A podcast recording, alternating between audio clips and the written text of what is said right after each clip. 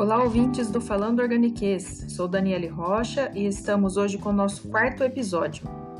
É um imenso prazer anunciar. Falando Organiquês agora é uma equipe.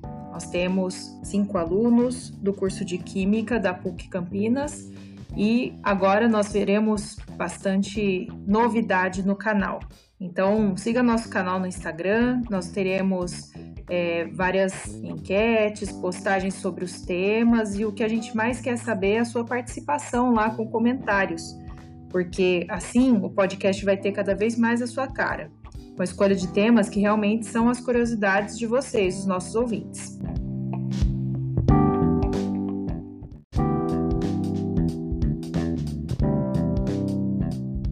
Hoje, nosso episódio é mais uma vez motivado pela pandemia causada pelo novo coronavírus. Nós vamos explorar o organiquez dos produtos que são capazes de remover micro-organismos e vírus, chamados saneantes. Nós já falamos desse tema lá no episódio número 2 sobre o álcool gel, mas dessa vez a gente vai muito mais além, porque nós vamos incluir outros saneantes nessa discussão. A motivação desse episódio foi o artigo que foi capa da última edição da revista Química Nova. Não sei se vocês já checaram.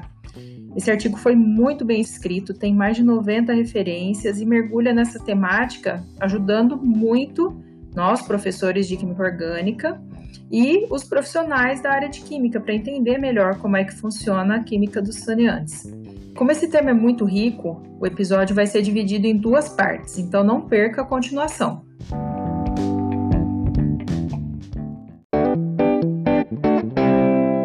Eu trago já a dica do dia logo no início do episódio. É sobre a revista Química Nova, que é da Sociedade Brasileira de Química. Todo profissional da química, estudante de química, deve conhecer essa revista. Se não conhece, está na hora de conhecer, porque é uma publicação de altíssima qualidade, então é uma fonte confiável. Então chega de usar fontes que você não conhece ou que não vão agregar para o seu trabalho da, da faculdade ou de a sua pesquisa para o seu trabalho. Então, a Sociedade Brasileira de Química tem a Química Nova, que é uma publicação em português, mas tem outras publicações com outros focos, inclusive para o ensino de química, que é a Química Nova na escola. Então, se você procurar lá no Google as publicações da Sociedade Brasileira de Química, você tem esse acesso gratuito e consegue ter uma revisão bibliográfica de alto nível nos seus trabalhos. Então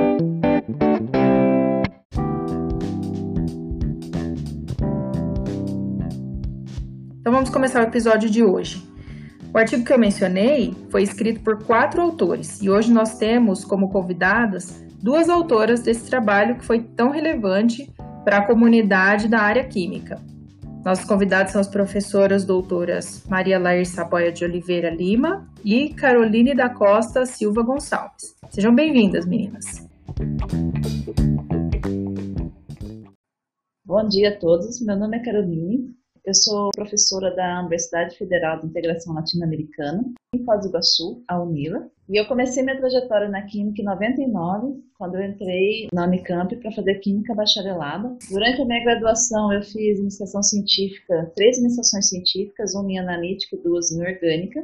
E fiz mestrado e doutorado também em orgânica lá na Unicamp foi em síntese orgânica, né, que era a produção de moléculas utilizando reações químicas tradicionais. Depois, no pós-doc, eu fui trabalhar com biocatálise, que aí, no caso, eu usava, fazia as reações químicas utilizando micro-organismos como catalisadores. Né? Em 2015, eu vim aqui trabalhar na Unila, onde eu estou até hoje. Então, eu sou professora de Química Orgânica, eu dou aula em vários cursos, Engenharia Química, Biotecnologia, Biologia, Química, Licenciatura em Engenharia de Materiais e também sou vice-coordenadora do programa de, mestrado e doutorado, do programa interdisciplinar de mestrado e doutorado em energia e sustentabilidade, que começou o ano passado aqui. Muito bom. Era isso? Era isso mesmo. Agora, Lair, vocês verem, gente, que eu não, consigo dizer Caroline Gonçalves, Mariana Taboia, não consigo dizer, porque são amigas do peito mesmo. Mas vamos lá. Você agora. Obrigada, Dani. Bom, é, bom dia, boa tarde, boa noite. Não sei que horas que vocês vão estar ouvindo aí. então, é, bom, eu sou a professora Maria Laí, né? Eu sou docente aqui no Instituto Federal da Bahia. Atualmente no campus de Juazeiro. Eu trabalho aqui pertinho aqui do Rio São Francisco, que é uma coisa muito linda de ver. E a minha trajetória com a química começou há muito tempo, assim, né? Na escola que eu estudava, a gente tinha Olimpíadas de Química. Então, desde aquela época lá do ensino médio, aqueles professores lá mostrando experimentos pra gente, a gente teve a curiosidade assim bem aguçada, tiveram um papel muito fundamental aí na minha escolha. Então, a minha primeira opção de graduação sempre foi fazer o curso de Química, né? Então, terminando aí o ensino médio, eu já entrei na Universidade Federal do Ceará, né? Onde eu cursei a minha graduação. E lá a gente apanhou um monte, porque a gente apanha um pouquinho no curso, mas é sempre aquele apanhar que a gente chama que traz um bom crescimento para a gente, faz a gente querer investigar, faz a gente querer saber mais das diversas áreas aí que a gente trabalha. E aí, na graduação, eu trabalhei como bolsista do Programa de Educação Tutorial de Química, que é um programa bem antigo, já dentro da, da universidade, muito bem estabelecido lá na Federal do Ceará. Fui dois anos de bolsista PET, desenvolvendo atividades de ensino, pesquisa e extensão, sempre dentro dessa tríade da indissociabilidade, que é extremamente importante, que teve uma contribuição muito significativa na profissional que eu me tornei hoje teve um impacto muito forte. Trabalhei também com atividades de monitoria, também fui bolsista de iniciação científica, trabalhei um pouquinho na química inorgânica, trabalhei um pouquinho na analítica, mas eu trabalhei mais mesmo na química orgânica. E esse da química orgânica é interessante porque não era a disciplina que eu tinha mais afinidade, assim. Na verdade, era onde eu, das químicas, eu acho que era onde eu me dava pior, assim. então, é, eu sempre costumo dizer que o que me motivou a seguir na química orgânica, o que me motivou a prosseguir foi a área de atuação, né? Eu comecei a trabalhar com biocatálise e eu fiquei completamente apaixonada por biocatálise. Então, para eu trabalhar com aquilo que eu gostava, com aquela parte da química que me motivava, eu precisava enfrentar essa barreira de energia de ativação que eu tinha e vencer isso daí e continuar trabalhando, né? Então, terminei aí a minha minha graduação mais voltada para a área de orgânica, fui fazer a pós na Unicamp voltada para a área de química orgânica. Tive lá as minhas dificuldades, as minhas vitórias, as minhas conquistas, as minhas derrotas de vez em quando, mas serviu muito, muito mesmo para formar a profissional que eu sou hoje. Então, trabalhei muito na parte de biocatálise, trabalhei um pouquinho com síntese também, e o mais importante, sempre tentando aplicar esse conhecimento em diferentes áreas de ensino, em diferentes vertentes, né? Que isso daí vai dando sentido à pesquisa, vai dando sentido às coisas que a gente vai, vai estudando e vai aprendendo. Eu acho que é isso, Dani. A apresentação do currículo aqui já é um episódio, né, gente? Vocês viram que é, da química orgânica a gente vai para muitas áreas, né? E nenhum problema se resolve em uma disciplina só. Então, da química orgânica, a gente acaba muitas vezes caindo na interface com a biologia, né? Que é o caso das nossas convidadas de hoje.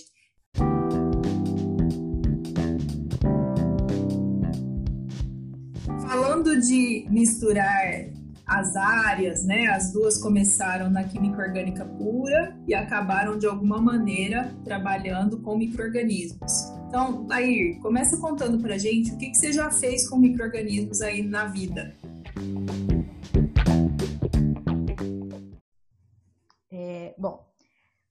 Gente fala de, de micro-organismos, né, eles não brotam do nada, né? Eles precisam ser isolados de algum lugar, eles precisam ser retirados de algum lugar, né, para a gente poder desenvolver ou simular algumas condições em laboratório, né, que a gente consiga aí fazer os nossos trabalhos, desenvolver nossa pesquisa.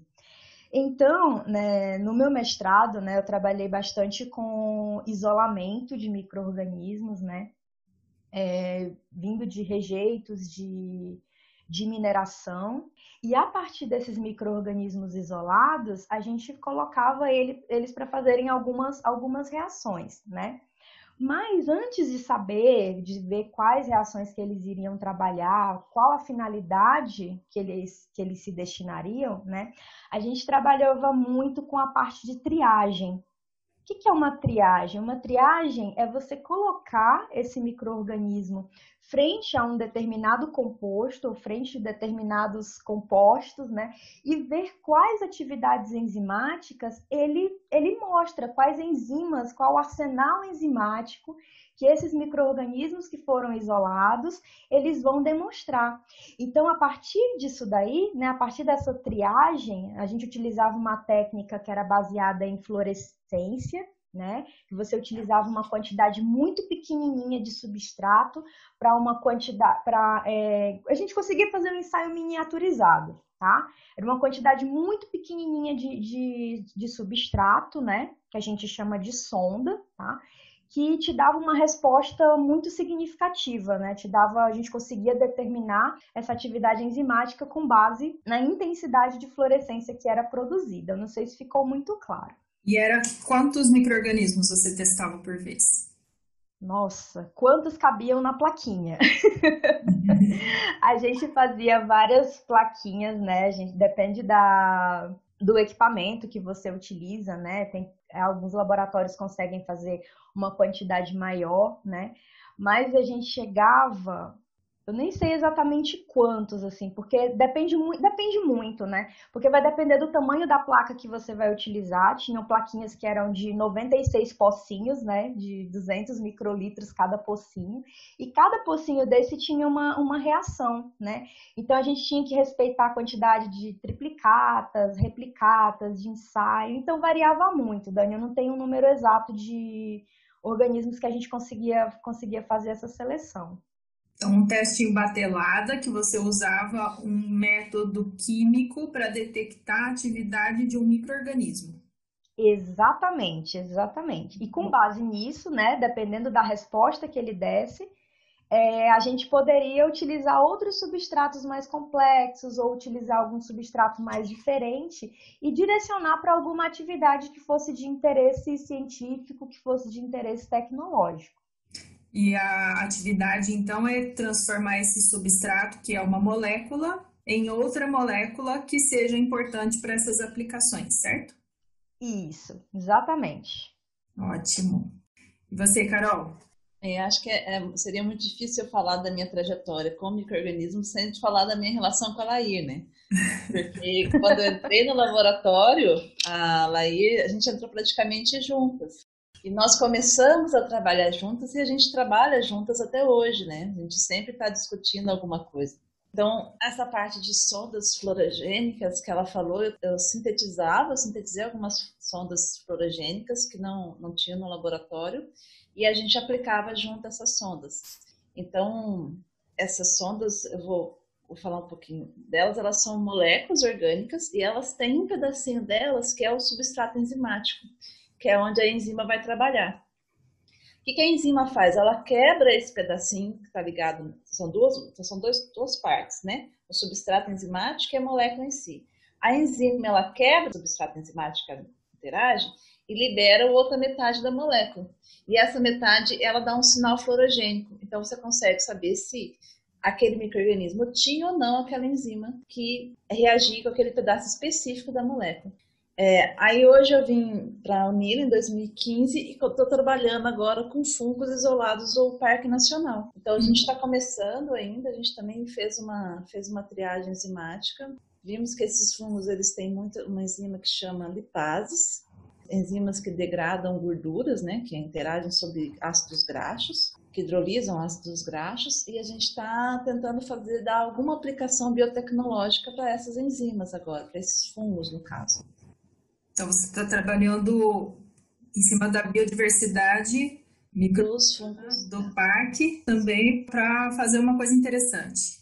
Sim, a gente tem nosso foco é talvez aplicar, ver se essas enzimas poderiam ser aplicadas, por exemplo, na produção de biodiesel. Então, substituir o catalisador químico pelo catalisador biológico, né? Uhum. Então, essa seria uma das nossas intenções. Mas a gente ainda tá, tá tem muito tem muito chão para para andar ainda para chegar lá. Que bom.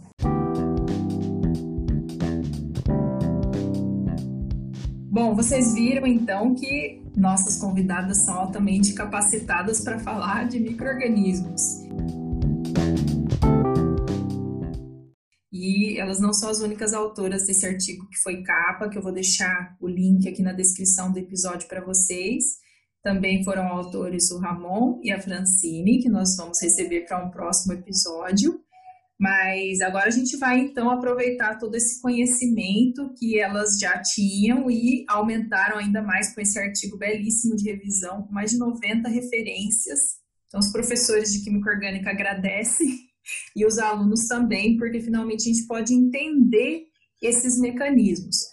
É, a gente já tem um episódio aqui no canal sobre o álcool em gel, né? Depois de toda aquela polêmica do químico autodidata, entre aspas, que ele falava um monte de besteira lá que a gente conseguiu rebater um pouco, mas agora a gente tem os mecanismos descritos aí que esse time de cientistas teve o trabalho de organizar para a gente. Então a gente vai é, entrar um pouquinho nessa parte mais técnica e se vocês forem olhar no artigo, tem várias classes de compostos que são usadas como saneantes e vários mecanismos de ação. Então a gente vai seguir mais ou menos pela, pelo jeito que eles agem, e a Carol e a Lair vão explorar aqui e explicar um pouquinho mais de detalhes para gente.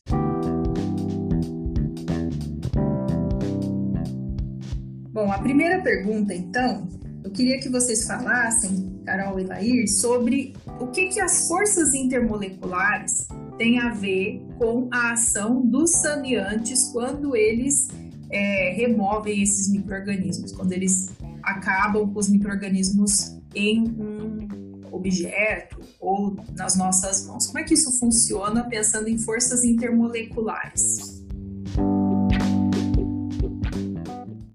Laí vai falar melhor disso, mas acho que antes a gente precisaria entender um pouquinho como que é a estrutura do vírus, né? Porque o vírus, caso o coronavírus, ele é um vírus de RNA de fita simples. E os vírus, eles são como? Eles têm um material genético que fica no cerne dele, um material proteico que envolve esse material genético e alguns vírus eles têm uma membrana que é conhecida como envelope, uma membrana fosfolipídica. No caso do coronavírus, ele tem essa membrana fosfolipídica. E muitos dos compostos que a gente vai ver, que a gente vai falar aqui, eles agem exatamente sobre essa, muitos saneantes, né, fosfolipídica, que protege esse material genético, esse material proteico deles. Não, então é como a Carol falou, né? Quando a gente fala de vírus, na verdade, quando a gente fala de qualquer coisa biológica, a gente que é químico, a gente enxerga molécula, a gente enxerga polaridade, a gente enxerga força intermolecular, a gente enxerga reação, né? E se o vírus, ele é esse aparato biológico funcional, eu gosto muito de colocar dessa maneira, né? A gente enxerga as proteínas que existem ali, a gente enxerga a, a membrana, né?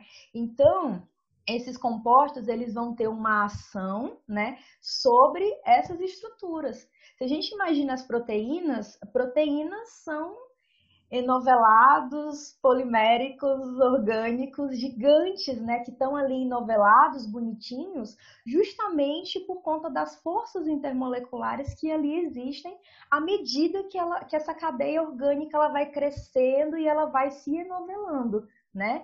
E são essas forças intermoleculares, a forma como essas forças intermoleculares se organizam, que fazem com que essa proteína, por exemplo, falando aqui mais de proteína, né, que elas tenham a sua funcionalidade é, mais determinada, né, vai auxiliar aí para que ela tenha uma estrutura biológica funcional, né. Então, essas forças tem... seriam ligação de hidrogênio?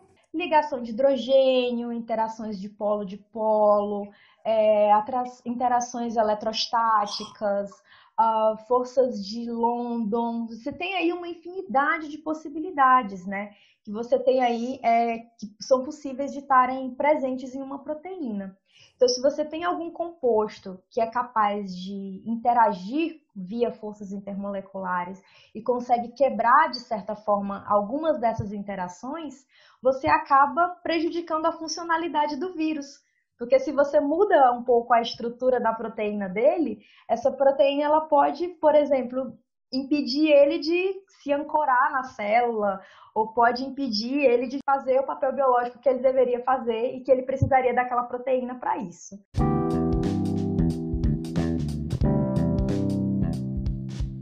Você estava falando então para a gente sobre as forças intermoleculares, mas vários compostos que agem mais ou menos pelo mesmo mecanismo, pensando em forças intermoleculares. Quais seriam as diferenças principais entre álcool e os tensoativos?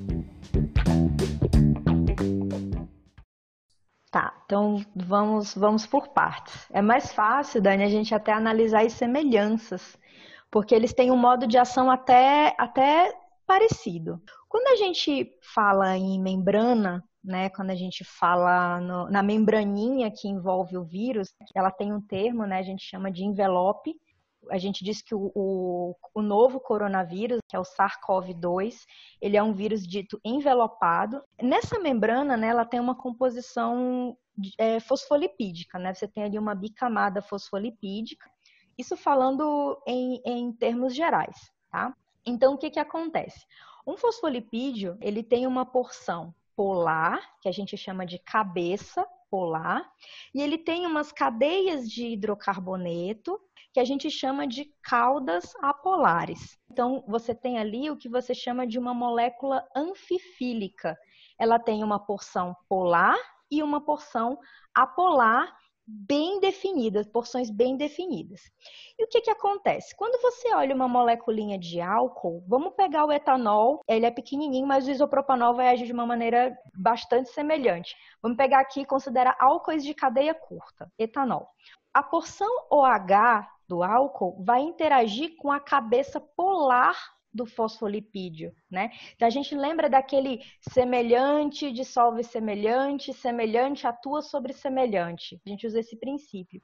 Então, como a membrana plasmática, ela não é um sistema rígido, ele é um sistema fluido, o que, que acontece? O álcool ele tem uma certa facilidade ali de estar tá interagindo com essa cabeça polar do fosfolipídio.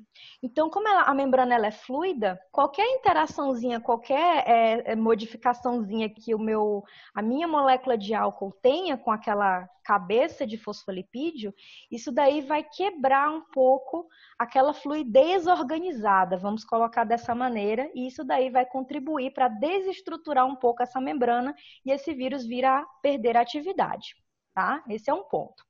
O outro que eu falei, né, eu falei muito dos sais quaternários de amônio, mas você usou um termo muito legal que são os tensoativos. Os tensoativos, eles podem ser catiônicos, podem ser aniônicos, e eles vão ter uma atuação muito semelhante. O tensoativo, ele tem uma porção polar, se a gente pegar, por exemplo, o sal quaternário de amônio, essa porção polar vai corresponder ao nitrogênio de carguinha positiva que tem ali. Só que a esse nitrogênio de carguinha positiva que tem ali, que é a porção polar, você vai ter uma longa cadeia ou algumas cadeias de hidrocarboneto ali. Então, se você olhar, você vê é praticamente um palitinho, né, com uma cabeça polar e um tronquinho apolar.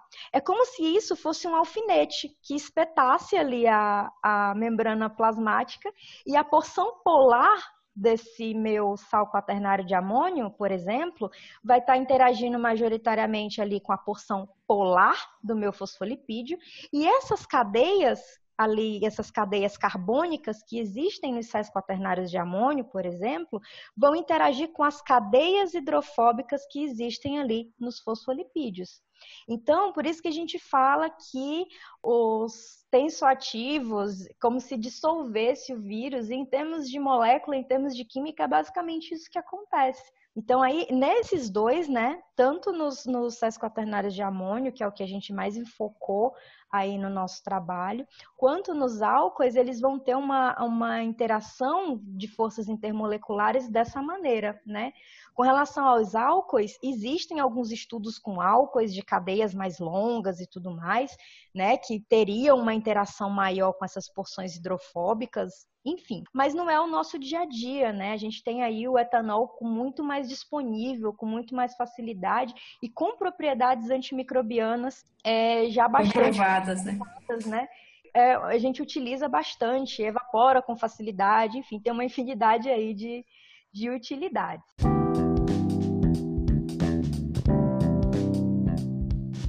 Então, Mari, você falou que quando essas moléculas, né, as proteínas, que são cadeias grandonas, bastante organizadas na sua, no seu enovelamento, que é o jeito que elas estão enroladinhas ali. A Isso. Muda as forças intermoleculares e acontece o que com essa estrutura? Por, isso, por que, que ela para de ser ativa? Ela para de ser ativa, Dani, porque ela muda, você muda a conformação. Então, quando essas proteínas elas existem ali da, na natureza do vírus, por exemplo, elas estão enoveladas de uma maneira que permitem com que ela tenha uma determinada funcionalidade.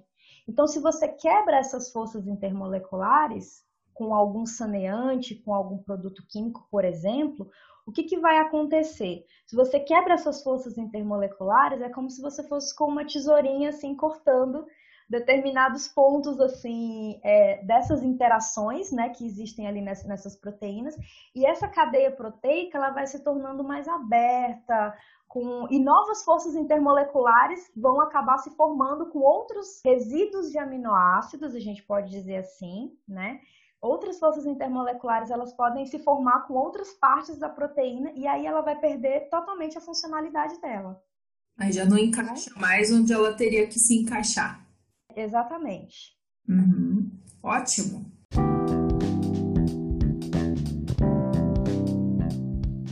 E quais são os saneantes que funcionam por esse mecanismo? Bom, a gente tem aí, né, no artigo até a gente trabalhou algumas classes de, de saneantes, tá? Eu vou comentar três aqui, porque são as três principais que estão mais presentes aí nos saneantes que são recomendados pela Anvisa e que as, as pessoas têm mais acesso, né?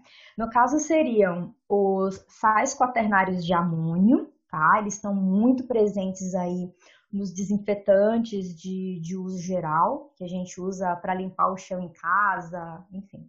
Eles estão muito presentes aí, os sais quaternários de amônio. A gente tem aí o famoso álcool, o, que está aí bastante presente aí no álcool em gel. O álcool isopropílico também, que é recomendado para limpeza de eletrônicos. Tá? E a gente também tem um que são os compostos fenólicos, que eles também podem vir a atuar por forças intermoleculares. Essas estruturas a gente deixa na capa do episódio. Caso você não lembre, o etanol, o álcool isopropílico é mais fácil, né? Para quem tem um pouquinho de conhecimento de orgânica. Mas os fenóis e as outras moléculas a gente deixa aí para vocês como link, assim como o link do artigo, né, gente? Para levar esse conhecimento para todo mundo. Só lembrando que no, no artigo tem a estrutura de todos esses compostos, inclusive uma tabela onde fala onde cada um pode ser encontrado. Tá? É, tá bem didático mesmo. Vou super usar nas minhas aulas.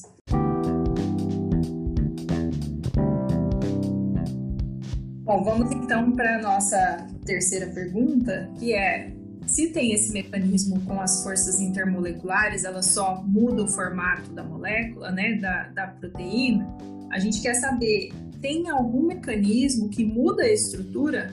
Tem um mecanismo de oxidação, certo? Como é que a gente entende com uma maneira simples como é que funciona os mecanismos de oxidação, Carol?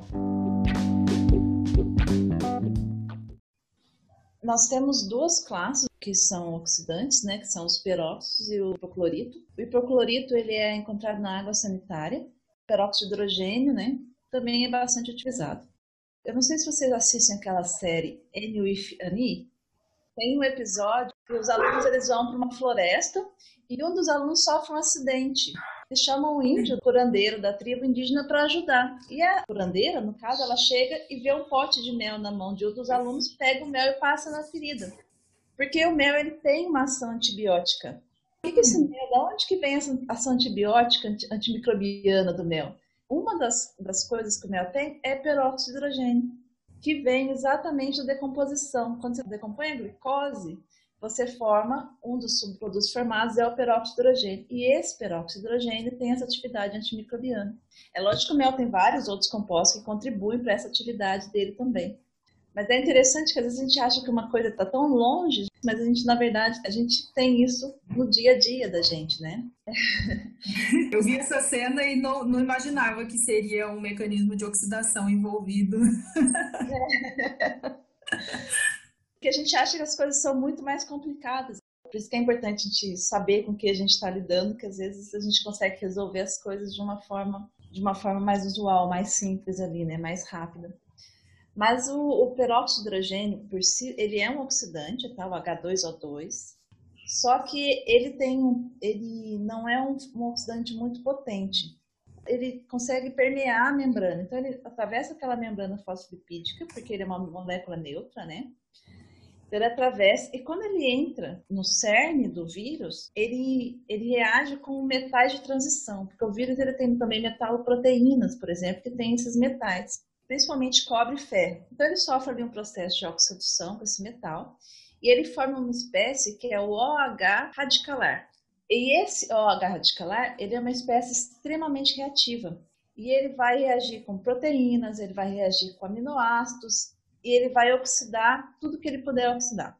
Uma reação em cadeia uma reação em cadeia, porque ele é radical. Ele reage com aminoácido, por exemplo, forma um outro radical e isso ele vai oxidando as membranas, vai oxidando os peptídeos, as proteínas do, do vírus e vai acabando destruindo essas proteínas essenciais, né, que são essenciais para a sobrevivência e para a replicação dele. Esse OH radicalar é uma das espécies de, de oxigênio mais reativas que existem e ele tem um tempo de serviço pelo tempo de meia-vida dele, que é em torno de um nanosegundo. Então ele forma e já reage, de tão reativo que ele é. Reativo. Para quem não lembra, o OH radicalar, ele tem um elétron, né? O OH- ele tem um par de elétrons, então ele fica com a carga, né? O oxigênio que tem a valência 2 fazendo uma ligação com o par de elétrons. Quando a gente tem OH radicalar, ele tem um elétron só, não é um par, e isso é muito instável, né? Por isso que ele vai fazendo essa reação em cadeia, né, Carol? Uhum. Por isso que ele é tão reativo assim, né? Muito legal. Então, lá na, na outra ponta, depois que o saneante faz a, função dele, a gente já não tem a mesma composição química naquela proteína, certo? Não, as ligações intermoleculares, por exemplo, se você tinha uma hidroxila, e se ele oxidar essa hidroxila, se tiver oxidação dessa hidroxila, você não vai ter mais, talvez, aquela ligação de hidrogênio que a hidroxila podia fazer, que ela uhum. já não vai ter mais aquele hidrogênio, né? Então ele vai mudando a estrutura da, dessas proteínas. Uhum. E as uhum. proteínas elas vão deixando de ter a, exercer a função que elas exerciam antes, né? Então, no fundo, mesmo sendo oxidação, você ainda tem um pouco das interações intermoleculares ali, né?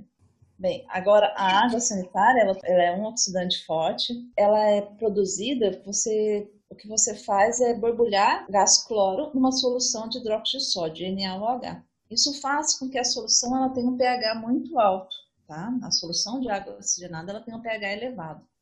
E ela tem muito íons hidroxila que sobraram desse processo. E esses íons hidroxilas, agora OH-, OH com os dois os dois elétrons e uma carga negativa, podem agir, auxiliar, por exemplo, em reações de saponificação, que podem ter, aumentando ainda mais o poder saneante da água sanitária. Mas a água sanitária é interessante porque ela mais diluída, ela é um pouco mais potente. Então, acho que quem vai explicar um pouquinho melhor para vocês como que isso funciona, por que, que eu diluo, tem que diluir a água sanitária para aumentar a eficácia dela, aí vai explicar um pouquinho para vocês, que isso envolve bastante equilíbrio químico.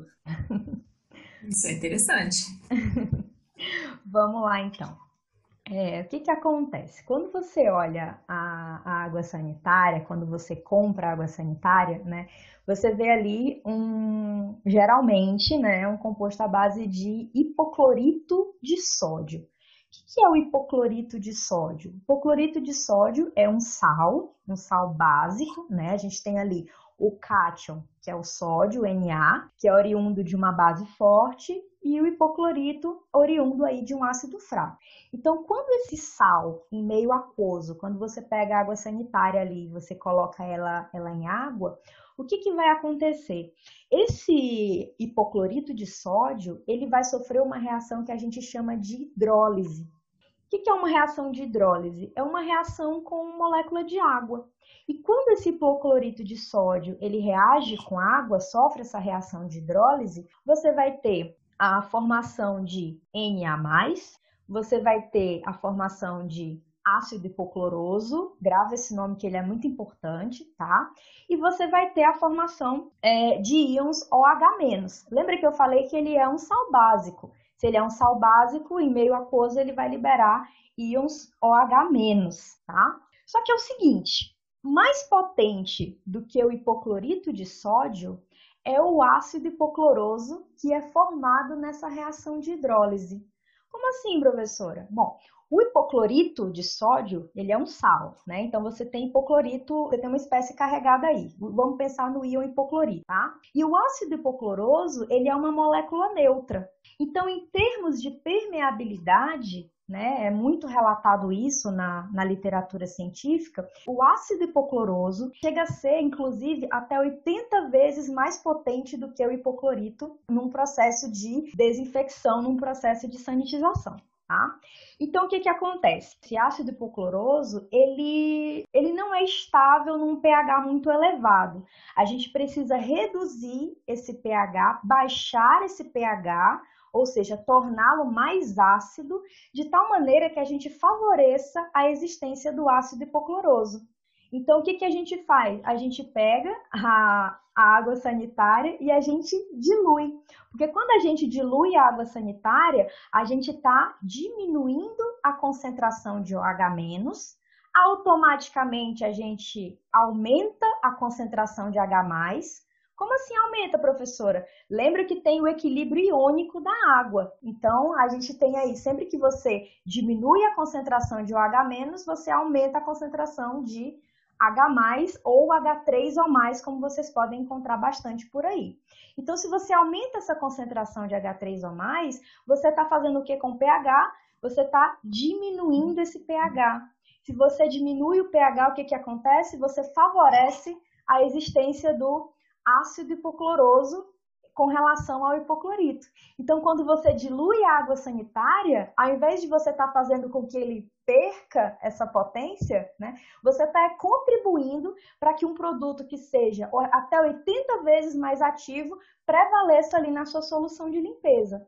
Isso aí em termos gerais. Mas se você for lá nas tabelas do livro de química, for olhar lá atrás, no fundo lá dos livros, e procurar os potenciais de redução, já puxando um pouquinho para a parte de, de eletroquímica e tudo mais, você vai ver que o potencial padrão de redução do ácido hipocloroso é maior do que o do hipoclorito. Se ele tem um potencial de redução maior, significa que ele provoca a oxidação do outro com mais facilidade. Então, o que, que a gente tem aí, né? A gente tem muito aquela cultura, né? Ah, mas eu não estou sentindo o cheiro da água sanitária, então não tem água sanitária aqui, não está funcionando. Não é bem assim. É que com a diluição você está criando aí um outro produto químico, você está, mesmo sem querer, você está favorecendo a existência de um outro produto químico que vai ter uma ação muito mais potente do que a água sanitária na sua forma pura. É, é, muita coisa. Os conceitos, olha quantos conceitos. Equilíbrio químico começa aí, né? Que a gente compra água sanitária, mas na verdade ela vai ter uma participação secundária, né? A gente pode se perguntar assim: ah, mas se é o hipoclorito que é o mais potente, por que, que não já vendem direto logo a solução diluída de água por sanitária? Por quê? Se você pensar, quanto que é um litro de água sanitária? Barato. É, é relativamente é. barato. A gente sabe assim, dada a situação do nosso país, tem muitas pessoas que não têm condição de comprar. Não, não tô entrando nesse. Mas é o produto sentido. de limpeza mais acessível, né? É um produto muito, muito acessível, né? Onde as pessoas têm, têm uma maior acessibilidade. E fora isso, né? Além de você ter essa, essa possibilidade de diluir uma coisa que já é muito barata, você pensar em termos de diluição, é para desinfectar maçaneta, chave, coisas do tipo, um copinho de café, metade de um copinho de café, né, 20, 20 ml aproximadamente. Isso se você utilizar uma água sanitária com 2, 2,5% de cloro ativo, tá certo? É meio copinho de café para um litro de água. Então você consegue é, estocar ainda essa solução, né? Acondicionada, em, é, livre de luz e tudo mais, devidamente fechada, com uma garrafa devidamente identificada.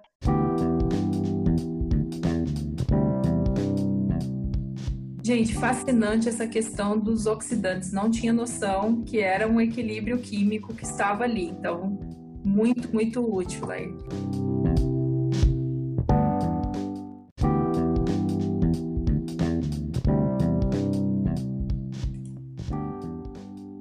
Não perca a segunda parte dessa conversa, que está muito boa, mas a gente vai dividindo as partes para que fique mais agradável de ouvir. Na próxima parte, a gente vai ver na prática como é que a gente faz para maximizar então a segurança e a eficácia dos saneantes. Até a próxima!